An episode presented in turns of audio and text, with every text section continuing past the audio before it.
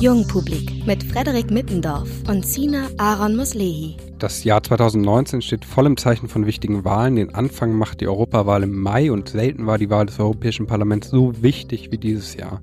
Während die Weltpolitik vor epochalen Umbrüchen steht, Donald Trump mit seiner America First Politik alte Allianzen in Frage stellt, China sich weiter zum Big Player aufschwingt und Russland seine aggressive Außenpolitik vorantreibt, muss die Europäische Union sich behaupten und ihre Rolle neu definieren.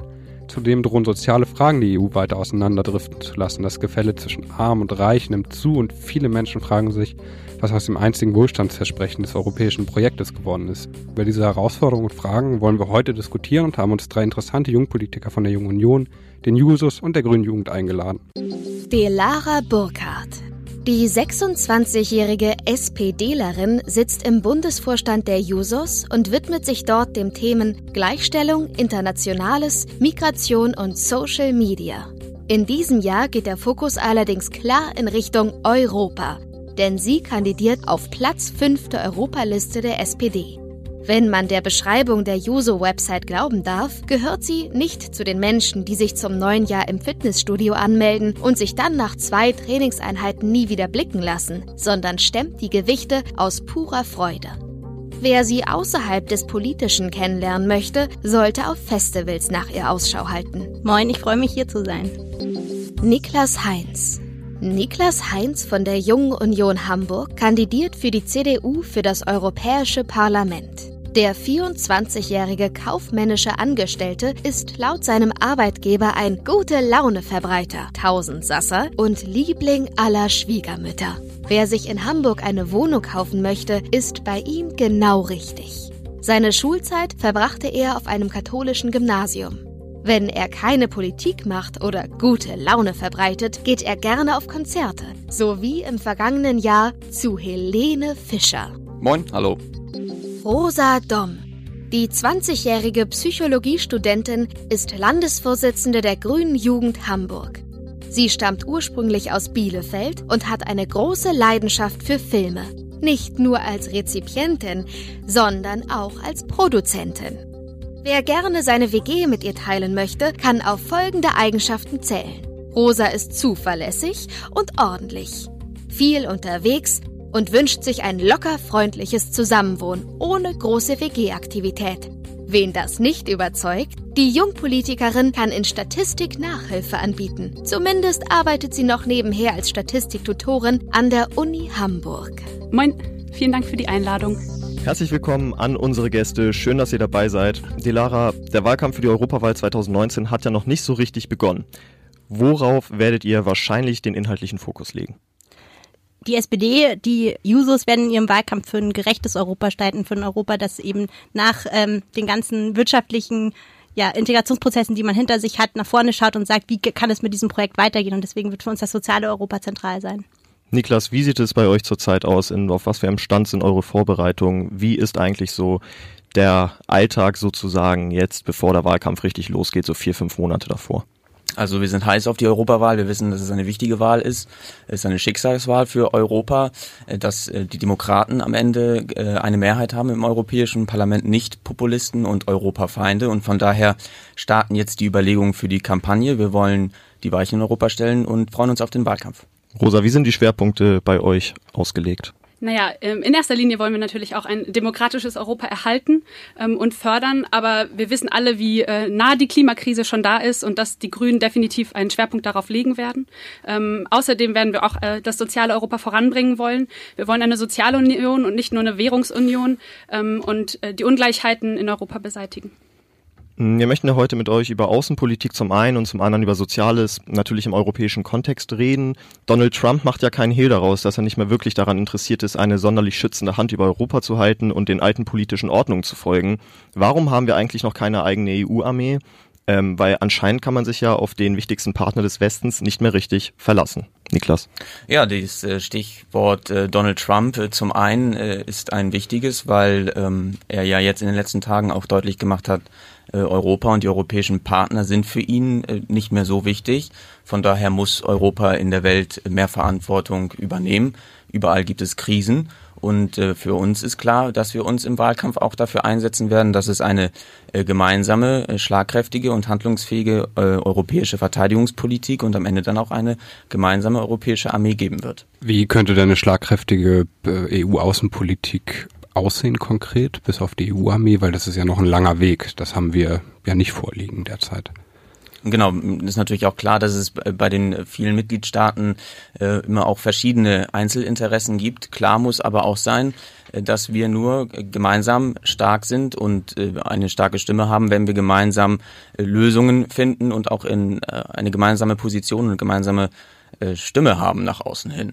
Und wir werden nur dann ernst genommen als Europa und Europäische Union von Partnern äh, oder ja, äh, Diskussionspartnern wie Donald Trump, wenn wir auch äh, stark wahrgenommen werden. Und von daher brauchen wir nicht nur, glaube ich, eine EU-Außenbeauftragte, sondern müssen auch deutlich machen, dass wir Verantwortung übernehmen und äh, nicht wegschauen, sondern dann auch sagen, dass wir bereit sind, ähm, wenn Krisen sind, äh, Soldaten zu schicken oder zu sagen, ähm, das eine Land kann das gut, das andere Land kann auf der anderen Seite das wiederum gut, dass wir dann auch aktiv werden und nicht nur drüber sprechen. Ich glaube, entscheidend ist aber, dass ähm, die europäische Armee am, am Ende eines Prozesses stehen muss. Also was ja gerade passiert, dass man immer darüber redet, Europa muss als außenpolitischer Akteur mehr zusammenwachsen, aber eigentlich ist man noch nicht bereit, die Verantwortung dafür auf europäischer Ebene abzuliefern. Und das ist ja das, was passieren muss. Wenn äh, man kann immer sagen, es ist total wichtig, dass Europa zusammenarbeitet, oder man untermauert das mal mit Zahlen, Daten, Fakten. Ähm, und ich glaube, was momentan passiert, wo es ein Window of Opportunity gibt, was natürlich eine Scheißsituation ist, dass es gerade jetzt ist, aber ist der Brexit, weil Großbritannien Großbritannien ganz lange verhindert hat, dass ähm, im Bereich der Außen- und Sicherheitspolitik mehr zusammengearbeitet wird. Und dieses Window of Opportunity existiert jetzt. Für mich ist es super wichtig, dass wir jetzt sagen, dass mehr Zusammenarbeit in der, in der, im Bereich der Außenpolitik nicht auf Kosten anderer Bereiche gehen muss. Und wenn man sagt, man möchte mehr militärisch zusammenarbeiten, dann heißt es halt, das muss auch im EU-Budget ablesbar sein. Ne? Und das ist, ähm, ja, da glaube ich, da wird es halt nochmal eine spannende Frage, was die Prioritätensetzung angeht. Ähm, für mich heißt es aber eben auch nicht, dass wir so los aufrüsten, wie das Trump sagt, sondern dass eben eine gemeinsame europäische Außenpolitik auch auf Abrüstung beruht. Und ähm, ist das nicht eine Frage der Mitte vielleicht? Also dass man versucht, ähm, diese beiden, ich sag mal, widerstreitenden Interessen, die du gerade dargestellt hast, irgendwie in ein Gleichgewicht in der Mitte zu bringen. Habt ihr da konkrete Vorschläge, wie das laufen soll? Ja, also die Verhandlungen, also dafür gibt's ja Parlamente. Parlamente entscheiden ja, also gerade das Europäische Parlament ist ja ein Parlament, was ähm, sehr interfraktionell zusammenarbeitet, wo Interessen abgewogen werden, wo ja auch in Fraktionen ähm, unterschiedliche Mitgliedstaaten vereint werden, die natürlich auch selber unterschiedliche Interessen ähm, mit sich bringen. Und da ist natürlich auch gerade in der Außenpolitik, äh, in der Rüstungspolitik etwas, was Standortfaktoren betrifft und so weiter. Und da muss man eben ausloten und da muss man aber eben auch eine Haltung formulieren. Und die kann man am besten und klarsten im Wahlkampf formulieren. Ich will sie auch im Europäischen Parlament so formulieren. Ähm, genau, und das ist ja der Wettbewerb, der zwischen den Parteien stattfinden muss. Hm, wenn wir aber mal realistisch sind, dann ist der Europäische Rat ja eigentlich das Organ innerhalb der EU, das irgendwas zu sagen hat, was die Außenpolitik angeht. Äh, das Europäische Parlament kann sich da auch einbringen, aber die grundsätzlichen Entscheidungen, was auch Militär und so weiter angeht, sitzt halt auf den Schultern der Nationalstaaten. Ähm, die Grünen beschreiben sich in, in ihr Wahlprogramm das vorläufige dass äh, man mehr mit einer gemeinsamen Stimme auftreten muss. Das funktioniert ja eigentlich nicht. Und wir haben, die EU hat ja die große Stärke, dass sie immer Konsens finden muss, was aber gleichzeitig auch oft eine große Schwäche ist. Muss man vielleicht überlegen, vor allem in außenpolitischen Fragen, ob man nicht mehr nur einstimmig Entscheidungen trifft, oder äh, hältst du das weiterhin für ein gutes Prinzip, Rosa? Naja, ich finde, gerade in militärischen Fragen ist die Debatte wahnsinnig wichtig. Bevor wir hier über eine europäische Armee diskutieren, sind ähm, Dinge wie Krisenprävention und ähm, Verhandlungen dafür, wo, wofür die ähm, Europäische Union ja auch steht. Wir wollen das Narrativ nicht von, von Verhandlungen und Diplomatie ähm, hin zu einer Militärmacht verschieben. Wir wollen nicht Abrüstung, äh, wir wollen nicht Aufrüstung, sondern Abrüstung. Das muss ähm, weiterhin sozusagen unser Narrativ bleiben. Und ähm, ich möchte, dass die, dass die Europäische Union bei einer ähm, friedenssichernden und fördernden Politik bleibt und dass es ähm, nun häufig erst dann gewährleistet, wenn die Debatten ähm, ausgiebig geführt werden. Und das heißt, selbst wenn es ähm, eine europäische Armee geben sollte, muss es vorher ähm, ein, ein Votum zumindest von dem Europäischen Parlament äh, dazu geben können. Was ist denn deine konkrete oder eure konkrete Position, was die EU-Armee betrifft?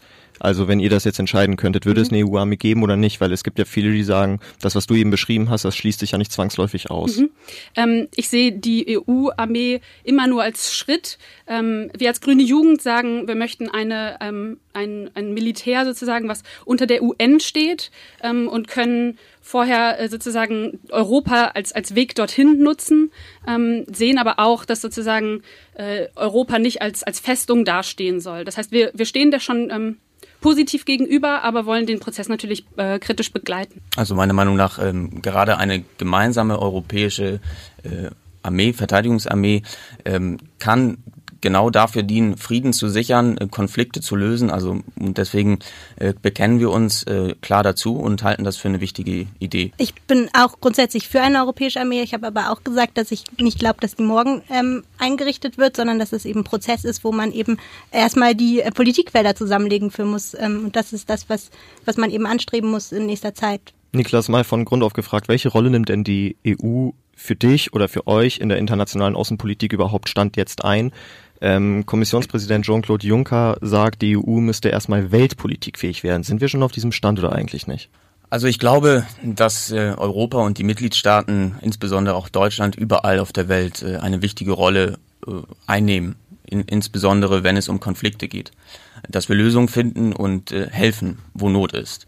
Natürlich ist es so, dass bei der großen Zahl an Mitgliedstaaten immer äh, Diskussionen entstehen und das ist, glaube ich, auch gut so. Es wird schwierig sein, dass man immer sofort eine Position hat und gar nicht diskutiert wird, sondern nur Ja und Amen gesagt wird. Ich finde es interessant, dass äh, Jean-Claude Juncker in den letzten Tagen äh, so viele Debatten auch zum Ende hin seiner Amtszeit anstößt. Das tut, glaube ich, der Europäischen Union sehr, sehr gut, weil es eben auch bei diesem Wahlkampf und auch in Zukunft darum geht, die Weichen und die Zukunft der Europäischen Union zu gestalten. Ich glaube, äh, lange hat diese Diskussion gefehlt und mir scheint, dass jetzt, wo äh, die USA als verlässlicher Partner auf der einen Seite etwas wegbrechen durch Donald Trump, aber auch der Brexit immer, immer näher rückt und wir so diesen Ungewissheitsfaktor haben, was da eigentlich passiert, dass wir uns mit vielen Fragen jetzt auf einmal, Gott sei Dank, wieder viel intensiver beschäftigen. Kann es denn deiner Ansicht nach, Delara, überhaupt eine Art gemeinsame Außenpolitik überhaupt geben? Es gibt ja Menschen, die behaupten, dass das die eine Art sehr hohe oder die maximale Abgabe nationaler Kompetenzen wäre. Also etwas wäre, was man eigentlich im nationalen Kontext lösen müsste und nicht unbedingt irgendwie auf europäischer Ebene macht. Würdest du denen etwas entgegnen? Ja, dass die aktuelle Weltlage einfach genau das Gegenteil beweist, dass es eben ähm, nicht möglich ist, als Einzelstaat den globalen Krisen ähm, zu be begegnen und da einfach auch die Politik der Europäischen Union zum Teil widersprüchlich ist dadurch. Wenn man irgendwie Exporte in, ähm, Waffenexporte in Krisenregionen macht, dann muss man sich halt nicht wundern, äh, wenn die Anzahl der Konflikte ansteigt und mehr Menschen nach Europa kommen, um ihr Menschenrecht auf Asyl wahrzunehmen. So, das sind halt Folgen einer Politik, die nicht gemacht werden. Und ich glaube, die Europäische Union hat halt die große Chance, ihre Geschichte weiter zu erzählen an dem Punkt, weil die Europäische Union ja genau diese Geschichte ist, davon, wie man eben eben nicht durch Waffen und durch, äh, durch Militär oder was auch immer ähm, ja sich als Nationalstaaten spaltet, sondern wie man durch Diplomatie, durch demokratische Zusammenarbeit, durch die Bildung des einzigartigen, verrücktesten politischen Konstrukts, was äh, überhaupt gibt, ähm, ja, Frieden dauerhaft zu sichern. Dafür ist ja die Europäische Union das Beispiel. Und daran muss man anknüpfen und daran muss man appellieren. Und dazu gehören halt klare, verbindliche, gemeinsame Strukturen, die auf europäischer Ebene organisiert werden. Wie kann man denn um diesem Trend, ähm, den man zurzeit beobachtet, eher Richtung national statt international, wie kann man dem jetzt nicht nur auf dem außenpolitischen Parkett unbedingt ähm, entgegentreten, sondern wie ist das vor allem für Menschen unserer Generation, für junge Menschen überhaupt vermittelbar? Weil ich habe ganz oft das Gefühl, dass das sehr, sehr abstrakt für viele junge Menschen ist und ähm, man nicht unbedingt mit solchen Themen punktet oder ankommt. Habt ihr Ideen, wie man so etwas vermittelbarer machen kann? Ich finde, die Frage danach, wie investieren wir in unsere Zukunft, ist etwas, was ganz, ganz transparent ist. Wenn wir irgendwie sehen, ähm, dass immer mehr und mehr Gewinne von Internetkonzernen in der Europäischen Union gemacht werden, aber die gleich nur neun Prozent Gewinnsteuern zahlen, während analoge Unternehmen, sage ich mal, 23 Prozent bezahlen, dann ist das ungerecht und dann müssen die ihren Beitrag ähm, leisten, damit man eben in die europäische Zukunft, nämlich in unsere Zukunft investieren kann, dass man eben Infrastruktur stärkt, dass man junge Menschen aus Jugendarbeitslosigkeit befreien kann, durch, äh, durch Bildungsoffensiven in ganz Europa. Das sind halt konkrete Sachen, wo das, was so weit weg scheint, also riesige Internetkonzerne, wenn man da politisch rangeht, ähm, ja einen Mehrwert für unsere Generation erzeugen kann. Ich würde auch gar nicht meinen, dass die Europäische Union so weit weg ist ähm, von den jungen Leuten, sondern dass sie einfach nur nicht so hervorgehoben wird. Sie ist einfach ganz normal für uns. Ich bin aufgewachsen mit einer Europäischen Union, mit einer Freizügigkeit. Und ähm, wir müssen jetzt nur nach vorne stellen, dass wir das sichern wollen, weil viele und gerade ältere Menschen die ähm, Europäische Union als solche zerstören wollen. Ähm, und genau, also so, so Sachen wie Jugendarbeitslosigkeit, die vielleicht in Deutschland jetzt nicht die erste Priorität haben, ähm, aber gerade in den südlichen Mitgliedstaaten natürlich ähm, ganz oben auf der Tagesordnung stehen. Ähm, auch für die wollen wir Politik machen, für die wollen wir irgendwie ähm, Solidarität ausüben und das heißt auch finanzielle Solidarität. Das heißt, für die junge Generation ist ähm, Europa wahnsinnig wichtig, ähm, dass wir sozusagen von unten denken und sie von unten stärken und äh, ja, den jungen Leuten hier eine Perspektive ähm, ermöglichen. Rosa, wo du gerade Jugendarbeitslosigkeit ansprichst, ihr zitiert, oder ich zitiere nochmal aus dem Wahlprogramm, ihr schreibt, die arbeitslosen Jugendlichen in Griechenland, Spanien und Italien sind auch unsere Arbeitslosen. Warum?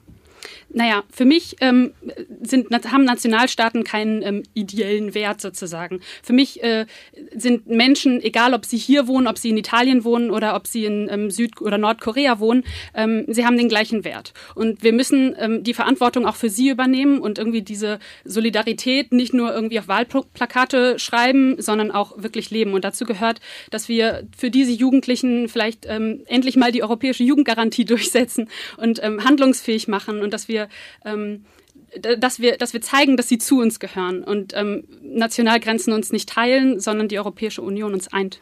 Sind soziale Fragen denn überhaupt aus dem nationalen Kontext zu lösen?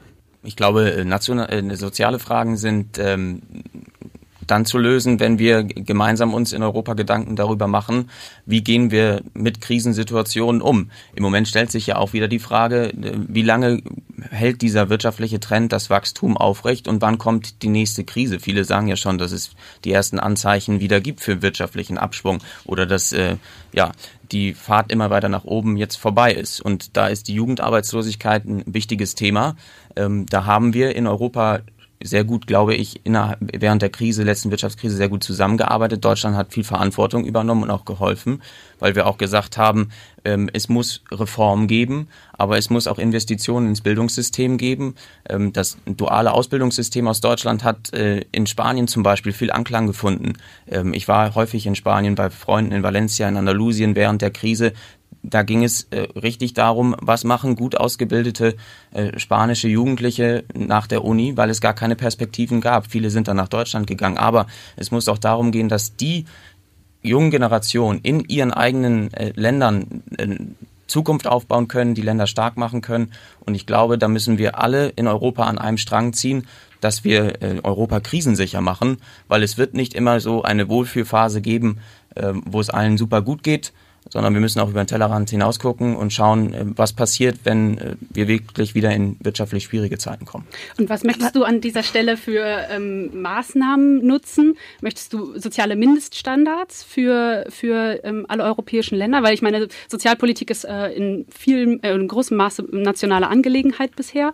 Ähm, genau soziale Sozialpolitik ist wie in Deutschland auch äh, Ländersache. Ich glaube, ähm, man muss aufpassen, dass man aus Brüssel heraus nicht zu viel äh, auch in diesen Bereich äh, hinein sozusagen dirigiert. Aber man kann sich Gedanken darüber machen, schafft man äh, Sicherheitsmechanismen, sei das ein äh, entsprechender Fonds, der dann greift, wenn in einem Mitgliedsland durch eine wirtschaftliche schwierige Situation ähm, Dinge aufgefangen werden müssen, eingesprungen werden muss oder äh, dass man dann in äh, Strukturreformen investiert. Über solche Gedanken muss man äh, sprechen. Ich glaube, man muss bei dieser ganzen Situation jetzt auch bei der europäischen äh, Arbeitslosenversicherung, die jetzt äh, diskutiert wurde, oder soziale Mindeststandards aufpassen, dass man in der Diskussion nicht gleich wieder den Eindruck bei Leuten äh, erweckt, dass von Brüssel aus irgendetwas dirigiert werden soll, sondern dass man auch verschiedene ähm, Diskussion aus also den Mitgliedsländern genau diese Wordings aufzugreifen, die hm. dieses aus Brüssel dirigieren, ähm, irgendwas Befremdliches, da, was da passiert, das machen gewählte Vertreterinnen und äh, Vertreter so. Und ähm, das, was ein, du hast davon gesprochen, dass Deutschland geholfen hat in der Krise. Ich glaube nicht, dass Deutschland geholfen hat, weil nämlich ähm, alle Süd, die, in den, die Jugendarbeitslosigkeit in keinem der von Krisen betroffenen Staaten maßgeblich zurückgegangen ist. Im Gegenteil, ähm, junge Menschen hangeln sich da von einer prekären Beschäftigung zur anderen, von einem Praktikum zum anderen. Getan wurde da gar nichts. Und eben weil konservative Kräfte in der Europäischen Union äh, blockiert haben, dass man eben auch in, in Zeiten der Krise solidarisch sein muss, dass es nicht darum geht, ähm, möglichst schlanken Haushalt zu präsentieren, sondern darum, dass es darum geht, ähm, ähm, im Zweifel auch Schulden zu machen, um eben Beschäftigung ähm, für junge Menschen zu ermöglichen, um eben Investitionen in die Infrastruktur zu ermöglichen. Und eben gerade die europäische Arbeitslosigkeit ist das beste Beispiel, wo vielleicht Juncker sagt, dass er das eine gute Idee findet, aber wo eben konservative Kräfte ähm, in der gesamten Europäischen Union blockieren, dass da ein Schritt vorangegangen werden muss. Und man so tut, als wäre das der Sozialismus, der eingeführt wird, wenn man einfach einen Stabilitätsmechanismus einführt, ähm, dass eben nicht nur, wenn dann die Krise tatsächlich schon da ist, massig Milliardenpakete geschnürt werden muss, sondern dass man nachhaltig gemeinsam solidarisch in einen Topf zahlt, um diese Krisen gemeinsam zu bewältigen. Und das blockieren konservative Kräfte und darum geht es eben auch bei der Europawahl, dass man eben progressive Vorschläge macht und eben im, gerade im Feld der Sozialpolitik mehr zusammenarbeitet. Rosa, meinst du denn, es gibt ähm, gesellschaftlichen Rückhalt dafür, dass jetzt ähm, wieder zum Beispiel Gelder umverteilt werden aus Deutschland für eine Arbeitslosenversicherung, also auch für einen arbeitslosen Italiener oder sonst was? Es gab damals die Riesendiskussion zur Griechenland-Rettung, wo zum Beispiel die Bild-Zeitung damals ja die Agenda gefahren ist, äh, lasst die Pleite gehen, dass wir mit unserem deutschen Geld wird hier ein anderes Land gerettet. Äh, hast du nicht Angst, dass so eine Diskussion dann auch wieder ausbrechen, wenn man sowas einführen sollte? Wir sollten das unbedingt diskutieren. Ähm, ich glaube, dass es viel zu sehr irgendwie gemacht wird, ohne dass es bei den Bürgerinnen und Bürgern in Deutschland ankommt oder auch in den anderen Mitgliedstaaten. Dass das auf die Tagesordnung gesetzt wird und dass, sagt, dass wir ähm, gerade die progressiven und die linken Parteien nach vorne setzen, weshalb wir das machen, dass das nicht irgendwie ein Selbstzweck für, unser, ähm, für unsere Reputation ist oder sowas, sondern dass wir das machen, weil wir ähm, Verantwortung haben für unsere, unsere Mitgliedstaaten. Ähm, und Mitgliedstaaten, damit meine ich immer die, die Lust haben und die die demokratischen Richtlinien einhalten, ähm, Teil der Europäischen Union zu sein. Das ist ja jetzt nicht irgendwie fest für immer, wer dabei ist, sondern ähm, wir, wir sind ähm, offen gegenüber anderen, ähm, die sich unseren äh, Grundwerten und ähm, demokratischen Richtlinien anschließen wollen. Also wenn man eben schon ähm, sagt, dass man, dass man, ähm, also wenn man schon daran glaubt, dass es eben darum geht, ähm, deutsches Geld auszugeben. Da muss man eben auch so ehrlich sein und zu sagen, wo Deutschland von genau dieser Situation profitiert. Und allein von der Währungsunion wird, gibt es Schätzungen, wo gesagt wird, dass 100 Milliarden Euro im Jahr ähm, pro profitabel für Deutschland sind. So, und dann hat Deutschland eben auch ähm, ein Interesse daran, wenn man eben so denkt, also ich versetze mich nur in die Logik, mir kommt das sehr komisch vor, dann kann man eben auch sagen, wir haben alleine als Deutschland ein Interesse daran, die Binnennachfrage hochzuhalten in, in unseren europäischen Nachbarstaaten, weil es eben ähm, darum geht, dass wir als Exportweltmeister weiter exportieren können. Und wenn wir dann nicht dafür sorgen, dass ähm, ja die, also die Krisen be über, bewältigt werden innerhalb unserer Partnerinnen und Partner, äh, Mitgliedstaaten, dann muss man da eben auch ähm, politische Instrumente schaffen, wo eben ähm, Gleichgewichte geschaffen werden können, wo, wo man eben Lebensverhältnisse und ähm, Arbeitsbedingungen äh, angleichen kann und die rechtlichen Standards angleichen kann, weil es eben auch ein Wirtschaftsraum ist, der zusammen funktionieren muss. Und wenn man es da immer die gibt, die immer den kürzeren ziehen und die, die sich alles einkassieren, dann funktioniert das eben nicht. Es können nicht alle wettbewerbsfähiger werden gemeinsam. Es geht halt irgendwie nur äh, gegeneinander, sondern es geht halt nur miteinander. Genau, mhm. gerade wenn wir über ähm, Außenpolitik zu Beginn gesprochen haben und gesagt haben, ah, irgendwie haben sie alle unterschiedliche Interessen und wir kriegen die gar nicht unter einen Hut. Ähm, es geht uns nicht darum, äh, kulturell alles anzugleichen und irgendwie das Einheitseuropa zu haben, sondern ähm, alle Menschen so zu stärken, dass wir halt diese Diskussionen auch gemeinsam führen können und dass wir, dass irgendwie Partikularinteressen von einzelnen Mitgliedstaaten ähm, nicht sonst wohin ausweichen, sondern ähm, dass wir das soziale Europa für alle schaffen, von Grund, ähm, von dessen Grund auf wir sozusagen auch eine gemeinsame Außenpolitik irgendwie starten können. Ähm, wenn wir schon davon sprechen, dass irgendwie die Unterschiede äh, in den verschiedenen, also zwischen den Ländern ähm, so gravierend sein sollen, wobei das sei mal dahingestellt. Niklas, du hast eben kurz genickt, als die Lara äh, die sozialen Themen ausführte, dann am Ende aber nochmal die Stirn gerunzelt. Äh, ich wollte gerade fragen, ob du dich doch den Forderungen der Grünen und SPD anschließen möchtest. das würde mich sehr überraschen.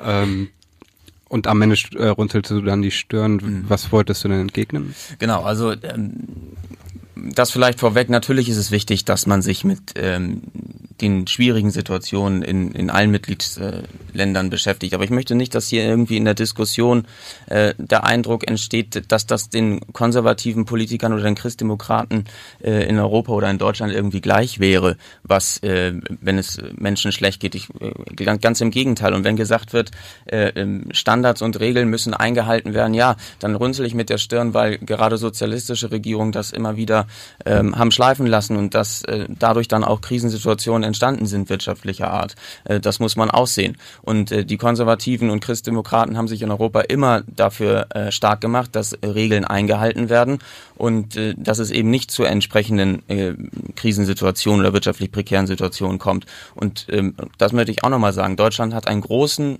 Beitrag geleistet, ähm, als es anderen Ländern schlecht ging. Und ich möchte nochmal ähm, dafür sensibilisieren, wenn wir solche wichtigen Themen diskutieren, und das wirklich, es ist wichtig, äh, dass man sich über die soziale Frage und die soziale Sicherung äh, Gedanken macht, dann dürfen wir nicht den einfach äh, die Diskussion auch überlassen, die daraus sowieso, und ich denke da äh, an die AfD wieder mit der Keule kommen und sagen, das ist alles ganz, ganz schrecklich, äh, was sich Europa da ähm, äh, wieder überlegt. Ähm, die wollen euch äh, hier den Ausverkauf starten und am besten wäre ja eigentlich, wenn wir den Schlagbaum runter machen und die D-Mark wieder einführen.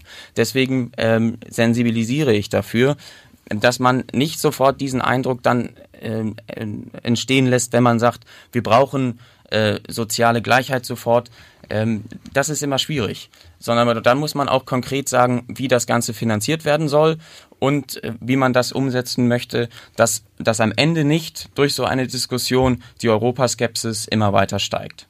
Naja, die Europaskepsis, die, ähm, die ist ja da und das ist ja etwas, was wir politisch ja auch mit verursachen, wenn wir eben nicht dafür sorgen, dass die Menschen wieder einen Mehrwert davon sehen, dass wir in der Europäischen Union sind. Das ist ja der Punkt. Und wenn wir sagen, guckt mal, wir haben noch ganz viele tolle Dinge gemacht, aber bei den Menschen nichts ankommt und irgendwie ähm, die soziale Spaltung immer weiter, die Kluft zwischen Arm und Reich in Europa viel ähm, immer, immer größer wird, dann ähm, dann funktioniert das nicht. Dann kannst du denen nicht sagen, wir haben einen richtig geilen Job gemacht und Europa muss das jetzt genauso weitermachen. Dann musst du denen halt politische Angebote machen, wie es weiter aussehen kann. Und genau da macht die Sozialdemokratie zumindest viele Vorschläge, gerade was die Erhöhung der Einnahmeseite angeht, also eine Finanztransaktionssteuer, Digitalsteuer einführen, eben die Unternehmen, die eben auch, auch wunderbar aus der Krise rausgekommen sind, eben in die, Verpfli in, in die Verpflichtung nehmen, etwas zum Gemeinwohl beizutragen. Und wenn man eben immer nur liber liberalisiert, dereguliert und dann irgendwie nicht dafür sorgt, dass die Menschen eine Absicherung bekommen und dass Europa für die Menschen ein Versprechen ist, dass Wohlstand und soziale Sicherung gewahrt wird, dann kannst du die Leute halt nicht dafür begeistern. Das ist meine Meinung und das ist halt für mich nicht, wir machen jetzt alles weiter so äh, und versuchen die Kleinschrauben zu drehen, sondern wir müssen eben genau überlegen, ähm, wo sind die Architekturfehler der Europäischen Union ähm, und wo muss man eben mehr zusammenarbeiten, damit diese Architekturfehler ähm, aufgelöst werden. Dann frage ich mal in die Runde, wo sind denn die Architekturfehler? Das ist ja so, ähm, wie die Währungsunion insgesamt aufgebaut ist. Also die Währungsunion ähm, basiert eben ähm, darauf, dass wir sagen, wir, wir, wir, wir haben eine gemeinsame Währung, aber wir haben keine wirtschaftspolitischen Instrumente, wie wir diese Währung irgendwie steuern können. Das führt halt dazu, dass ähm, dass die ähm, für die für die Exportstaaten ähm, Nationen ähm, der Euro stark unterbewertet ist und für die ähm, exportschwachen ähm, oder im, also ärmeren Staaten ähm, die der Euro überbewertet ist. Und das führt dann dazu, dass sich Ungleichheiten, die zwischen den Wirtschaften entstehen, immer größer werden. Und wenn du dann halt nicht wirtschaftspolitisch gegensteuern kannst, beispielsweise dadurch, dass du eben eine Arbeitslosenversicherung hast, dass du einen Eurofonds hast und so, ähm, da, da da kannst du halt nichts tun ähm, als Europäische Union, wenn du Krisen hast und du musst eben Krisen bewältigen können und da ist halt die ähm, soziales Europa die erste Antwort und vor allen Dingen die europäische Arbeitslosenversicherung. Also ich glaube äh, grundsätzlich der Euro war eine super Idee. Wir profitieren vom Euro. Ähm, und es gab Kriterien, die man aufgestellt hat, äh, wie so ein, eine Einführung einer gemeinsamen ähm, Währung funktionieren soll. Das waren die Maastricht-Kriterien. Die hat man dann irgendwann einreißen lassen und hat immer gesagt, ja, dann darf der eine mal mehr Schulden machen und dann hier nochmal ein bisschen. Und so hat man das Ganze dann schleifen lassen und das ist in einem großen Knall geendet. Und deswegen muss man sich jetzt die Gedanken machen, wie äh, etabliert man entsprechende Sicherheitsmechanismen, die, und das nochmal gesagt, hatten wir eigentlich. Und die haben nicht gegriffen, weil man das nicht eingehalten hat. Und jetzt hat man gerade wieder die Diskussion gehabt mit äh, einer populistischen Regierung in Italien, die überhaupt nichts aus der Krise gelernt hat, die gesagt hat, wir machen große Steuergeschenke und äh, wir machen äh, die Staatsverschuldung äh, und gerade junge Leute sollte das interessieren, wie hoch die Staatsverschuldung und die Schuldenlast ist, weil das die Last auf den Schultern der jungen Leute ist. Ähm, ist Thema für eine andere Folge. Ja gut, aber trotzdem ähm, hat man gesagt, dann können wir das äh, schleifen lassen. Und da finde ich, hat die EU richtig reagiert und hat gesagt, Italien, das geht nicht. Ähm, ihr müsst auch die Regeln einhalten, weil so wird es nicht funktionieren. Den Fehler hat man schon mal gemacht. Und ähm, von daher, man hat Regeln aufgestellt wir müssen deutlich machen, dass man sich auch an diese Regeln halten muss, weil sonst verlieren Menschen Vertrauen ähm, in Europa, wenn jeder seine Steuern zahlen muss und äh, trotzdem ähm, andere das nicht tun müssen oder Regeln brechen müssen, das können wir uns kleine Leute nicht erlauben. Äh, andere dürfen das, da kann man niemanden für begeistern, das ist das Problem. Aber nicht mal Deutschland hält sich an Regeln. Deutschland hält sich ähm, nicht an die Regeln, in, wo unter anderem halt eben die ähm, Löhne auch ähm, erhöht werden müssen nach der Inflation. So, also das sind ja alles die Regeln, die werden selbst von Deutschland nicht eingehalten. Also ich meine, wir haben gerade den Mindestlohn wieder erhöht. Ja, aber das ist ja, der Mindestlohn ist ja nicht das einzige Instrument, wie man Löhne erhöht. Und wo hält sich Deutschland nicht an Regeln? Deutschland hält sich vor allen Dingen eben nicht an die Regeln, dass es ganze Zeit sich selbst als Exportmeister feiert, weil eben das eigentlich nicht vorgesehen ist. Es ist ja ähm, das, wieso ist das nicht vorgesehen, dass Deutschland äh, erfolgreich wirtschaftlich ja, erfolgreich agieren darf? also das äh, finde ich ist schwierig in einem äh, Land zu sagen, das von der mittelständischen Wirtschaft äh, getragen wird, Maschinenbauern zu sagen, ihr dürft nicht exportieren oder dürft keinen wirtschaftlichen Erfolg haben. Äh, dadurch gehen Arbeitsplätze verloren. Das sollte gerade Sozialdemokraten ähm, Gedanken machen. Naja, Arbeitsplätze, also wodurch, also ich, ich verstehe gerade den Punkt nicht, wodurch werden Arbeitsplätze? Weil du gesagt hast, wir dürfen nicht äh, an unseren wirtschaftlichen Erfolg äh, als äh, Exportnation denken. Also das finde ich schwierig. Gerade daran sollten wir denken. Und das schließt nicht aus, dass man gemeinsam mit europäischen Partnern erfolgreich sind. Frankreich, äh, Großbritannien muss man jetzt sehen, wie sich das entwickelt. Mit diesen europäischen Partnern äh, betreiben wir aktiven und erfolgreichen Handel und die profitieren auch durch die europäischen Binnenmärkte. Gerade das werden die Briten merken, wenn sie meinen, sie brauchen den Brexit.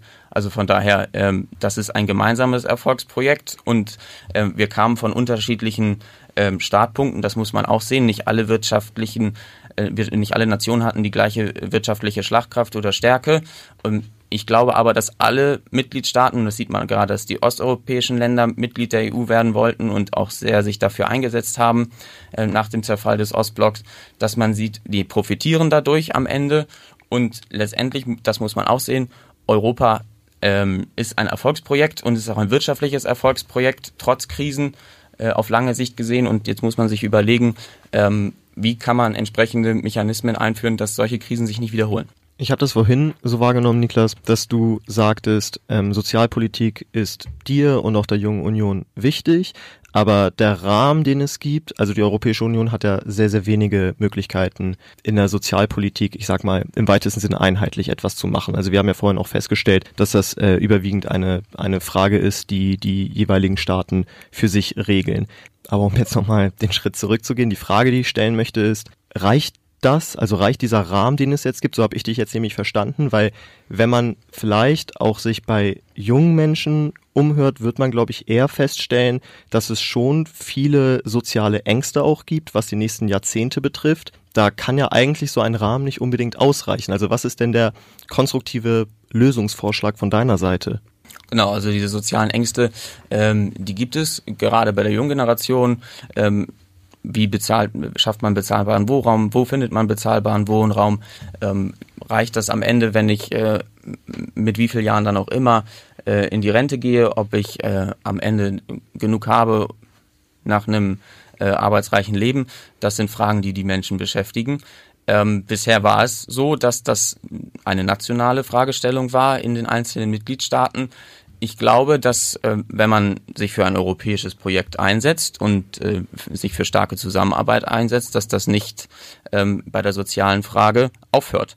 Aber es darf aus meiner äh, Sicht nicht der Eindruck entstehen, dass es eine reine Umverteilungsfrage dann wird, sondern man muss sich dann äh, Gedanken machen ähm, und die sozialen Sicherungssysteme sind unterschiedlich in den Mitgliedstaaten. Wir haben, können nicht einfach eine Schraube umdrehen und es ist alles gleich und es ist alles auf dem Standard, den Deutschland jetzt zum Beispiel hat. Da muss man sich Gedanken machen und das hatte ich vorhin angesprochen. Ich glaube, die Idee ist sinnvoll, dass man dann einen entsprechenden ähm, Sicherungsfonds äh, schafft. Ich glaube, wir sind am Anfang der Diskussion. Ähm, das ist sicherlich eine wichtige Frage. Und die, die, die große Lösung habe ich äh, jetzt nicht äh, auf Anhieb dafür. Aber ich glaube, man wird darüber sprechen müssen. Naja, ich würde meinen, dass so ein einfacher Fonds ähm, nicht die soziale Frage in Europa äh, klären wird. Da werden wir in ganz vielen Punkten anpacken müssen. Und das sind irgendwo auch ähm, soziale Mindeststandards, dass wir sagen, wir wollen zum Beispiel einen Mindestlohn in allen Mitgliedstaaten, der angepasst wird an die jeweilige wirtschaftliche Lage, beziehungsweise wie hoch die Lebenshaltungskosten dort sind. Und dass wir da anfangen ähm, zu sagen, okay, das ist jetzt ein gemeinsames europäisches Projekt, was wir durchsetzen wollen. Und da wird ein wirtschaftlich starkes Deutschland ähm, einen großen Beitrag zu leisten müssen. Ähm, gerade wenn Großbritannien als als äh, doch auch wirtschaftsstarker Mit, äh, Mitgliedsstaat ähm, uns abhanden gehen wird, mal schauen, ob das so sein wird, ähm, dann wird unsere Aufgabe sehr groß sein und da müssen wir, ähm, dürfen wir nicht zurückschrecken vor diesen Aufgaben, ähm, da auch unser Geld in die Hand zu nehmen. Und ich glaube, da muss man fein differenzieren, zu sagen, ja, uns ist die soziale Frage wichtig, aber wenn es dann handfest wird, wenn wir dann was, los, was loslassen müssen, dass wir das dann auch tun. Sprich, wir bräuchten eigentlich einen europäischen Wohlfahrtsstaat. Ja, das ist eine Vision, die am Ende stehen kann. Aber was jetzt eine, eine akute Frage eben ist, wenn Lebensbedingungen in der Europäischen Union immer unterschiedlicher werden, wenn ähm, ja, Löhne immer weiter auseinanderdriften, dann, dann muss man eben auch da anfangen zu handeln. So, das ist so der, der erste Punkt. Und wenn man eben, also das hat ja auch Herr Juncker sogar ähm, erkannt und dass äh, die soziale Säule sozialer Rechte durchgeführt im, im, ja, gegen die Kanzlerin so. Also ähm, wurde erkannt und da, da ist eben ganz viel drin. Und ich glaube eben, das ist ja auch total richtig, was du gesagt hast, ähm, dass es eben darum geht, soziale Mindeststandards europaweit zu definieren, um eben Frieden erstmal zu sichern, weil nämlich ähm, soziale Spaltung das ist, was Frieden eben auch ähm, ja auseinander, also in Gefahr bringt aktiv. Das sehen wir ja eben. Da, durch die soziale Unsicherheit und durch ähm, ja die schlecht, das schlechte Management der Krise konnte eigentlich Europa so gespalten werden, wie es jetzt gespalten wurde. Und da muss man eben ähm, ja die politischen Konsequenzen draus ziehen und sagen, wir dürfen die sozialen Frieden in Europa nicht gefährden. Und da heißt es eben, dass wir gemeinsam daran arbeiten, wie ähm, ja, Europa zusammenwachsen kann. Und das ist, ja, finde ich, ähm, die als jemand, die die Vereinigten Staaten von Europa als langfristige Vision ähm, ja schon eine sehr wichtige äh, politische Utopie findet. Ähm, ja, bin ich da ganz dabei, dass am Ende ein europäischer Wohlfahrtsstaat stehen könnte. Ähm, also, ähm, Rosa äh, hatte es angesprochen. Bisher ist es ja so, dass äh, in Deutschland äh, die sozialen Sicherungssysteme, die Arbeitslosengelder, Hartz IV etc., dass die auch aus äh, Bundesmitteln gezahlt werden. Da gibt es auch keinen äh, Cent äh, aus, von der Europäischen Union für. Wenn man das jetzt umstellt und sagt, ähm, andere Mitgliedstaaten sollen von den stärkeren Mitgliedstaaten dafür Geld bekommen, solche Standards zu etablieren, wird ja ganz schnell die Frage aufkommen, ja, warum kriegen wir denn dann nichts dafür? Dieser Diskussion muss man sich dann auch stellen. Naja, die bekommen äh, so viel, wie ihnen sozusagen zusteht, jeder nach seiner wirtschaftlichen Aber dann, äh, dann wird Die, dann wird die Frage sein, warum ähm, schaffen die das auf dem Standard nicht innerhalb des, des eigenen Landes zu finanzieren? Die Frage wird aufkommen. Das muss man dann entsprechend naja, es, diskutieren. Es entstehen ja auch schon Abhängigkeiten innerhalb der Mitgliedstaaten. Ne? Also so allein, dass wir in Deutschland Fachkräfte abwerben aus aus anderen Mitgliedstaaten, das ähm, verbaut ja auch Wege, sozusagen die einzelnen anderen Staaten ähm, aufzubauen. Und das ist auch gar nicht unser Ziel. Unser Ziel ist, dass wir das alle zusammen schaffen. Und da sehe ich nicht irgendwie die deutsche Bürgerin ähm, vor der spanischen oder sowas. Ähm, und äh, die, die möchte ich gar nicht hervor, hervorheben. Und ich möchte, ähm, dass sozusagen das Steuersystem und irgendwie das, das Sozialsystem entweder vereinheitlicht wird, so dass die Mitgliedstaaten das alleine machen können, oder in einer in einem Wohlfahrtsmodell in, in Europa, ähm, dass wir das alle zusammen auf die Beine stellen. Aber das steht ja erst am Ende von von ganz vielen Prozessen. Also das, was ja jetzt momentan zur Diskussion steht und worauf die Konservativen sich noch nicht mal einigen oder einlassen können, ist die Frage nach der europäischen Arbeitslosenversicherung, die von Olaf Scholz vorgeschlagen nicht unbedingt ähm, das revolutionäre sozialistische Wohlfahrtsstaatsmodell ist, sondern einfach ein Topf, ähm, wo die Arbeitnehmerinnen und Arbeitnehmer und die Arbeitgeber ihren Anteil reinzahlen, ähm, den sie auch sowieso in Abgaben in, in Deutschland ähm, zahlen würden, aber eben nur in einen Topf. Und das ist eben nicht, ähm, was ich falsch finde. Ich finde, diese Transfers und diese Kohäsion muss in Europa gemacht werden, aber die werden als Kredite an die Staaten ausgegeben. Also die Staaten müssen die sowieso wieder zurückzahlen, wenn im Falle der Krise aus diesem Topf der Arbeitslosenversicherung eben ähm, mehr Arbeitslosigkeit ähm, gegenfinanziert wird. Das ist ja, ähm, das ist ja der, der Punkt. Also das Konzept, was vorgeschlagen wird, das ist eigentlich überhaupt nicht ähm, revolutionär und vor allen Dingen ist es ähm, etwas, das ähm, schon ähm, Mindeststandards an die Arbeitslosenversicherung und die Arbeitnehmerrechte in den Mitgliedstaaten stellt. Also das ist halt einfach eigentlich nur ein, ein neuer Topf, der entsteht, wo man eben ähm, stabilisierend wirken kann, wenn eine Krise da ist, dass eben dort dann auch sofort Geld hinkommt, was man sonst in Milliardenpaketen einfach ähm, schnell mobilisieren muss, äh, wo Geld schon da ist, wo man sagt, ähm, in dem Stadtteil ist die Arbeitslosigkeit jetzt gestiegen und da können dann eben, äh, da geht dann eben das Geld direkt zu den Menschen und kann die Kaufkraft sichern. Das ist ja das Konzept, was hinter dem Vorschlag von Olaf Scholz steht und das ist jetzt nicht revolutionär oder so, aber das ist noch nicht mal das, worauf die Konservativen eingehen. Das sind Themen, über die man wahrscheinlich stundenlang weiter diskutieren könnte, wie, wie man merkt. Ähm, wir müssen leider zu einer Abschlussfrage kommen. Wir müssen uns dafür auf ein kleines Gedankenspiel einlassen. Wenn ihr die Möglichkeit habt, morgen eine große Veränderung herbeizuführen für die EU, für die Mitgliedstaaten der Europäischen Union, was ist euer Herzensanliegen? Was würdet ihr verändern? Rosa. Ich möchte über den Tellerrand hinausschauen und ähm, sagen, dass ich die EU als, ähm, als Akteurin sehe, die äh, die Klimakrise mit aufhalten muss. Und deswegen möchte ich ähm, 100 Prozent erneuerbare Energien in transnationalen Netzen. Niklas. Also meiner Meinung nach äh, würde ich die Chance nutzen, ähm, mich der Migrationskrise äh, zu stellen und äh, zu sagen, ähm, wir machen europäische Auffangszentren äh, an den Fluchtrouten, dass eben den Schleusern über das Mittelmeer äh, das Handwerk gelegt wird und dass wir dann dort geordnete Asylverfahren machen und äh, Kriegsflüchtlingen hier ähm, Asyl bieten können und Wirtschaftsflüchtlinge dann auch entsprechend dort abweisen können und sie eben nicht diesen unsicheren Weg übers Mittelmeer machen müssen. Delara. Ich würde tatsächlich auch im Bereich der Migration was machen wollen und eben das ähm, Dublin-Verfahren reformieren wollen, weil es eben ähm, einen, einen solidaren Verteilungsmechanismus geben muss. Und die Menschen, die jetzt seit ähm, vor Weihnachten 33 Menschen auf dem Mittelmeer rumtreiben und kein ähm, europäischer Hafen sie irgendwo äh, anlegen lässt, das ist beschämend und dafür schäme ich mich und ich möchte deswegen, dass wir diese Menschen aufnehmen, dass wir sichere Fluchtrouten ähm, ermöglichen, damit man eben ähm, nicht ähm, auf den Lagern vor den Türen von Diktatoren, sondern eben auf einem sicheren Grund sein Asylverfahren bekommt. Das wäre mein erster Schritt. Die erste Folge Jungpublik im Jahr 2019 mit Rosa Dom, Delara Burkhardt und Niklas Heinz. Vielen Dank für das Gespräch, das wir am 5. Januar 2019 aufgezeichnet haben. Vielen Dank. Dankeschön. Das war Jungpublik. Mehr zu dieser Folge auf jungpublik.de.